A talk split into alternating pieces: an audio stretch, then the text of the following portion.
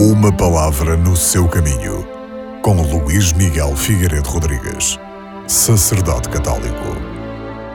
Na segunda leitura deste domingo, escutamos uma passagem da Epístola do Apóstolo São Paulo aos Efésios, onde se diz que Jesus Cristo, com a sua ascensão, foi plenamente glorificado pelo Pai, que o fez sentar à sua direita e lhe deu todo o poder constituiu Jesus Cristo como chefe do novo povo de Deus e, por isso, Senhor de todo o universo.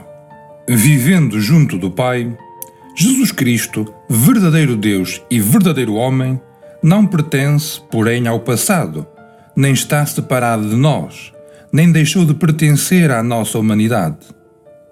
Antes, é dele que jorra continuamente sobre o seu imenso corpo, que é a sua Igreja, a vida nova, recebida no batismo, para desabrochar em toda a sua força e beleza no céu.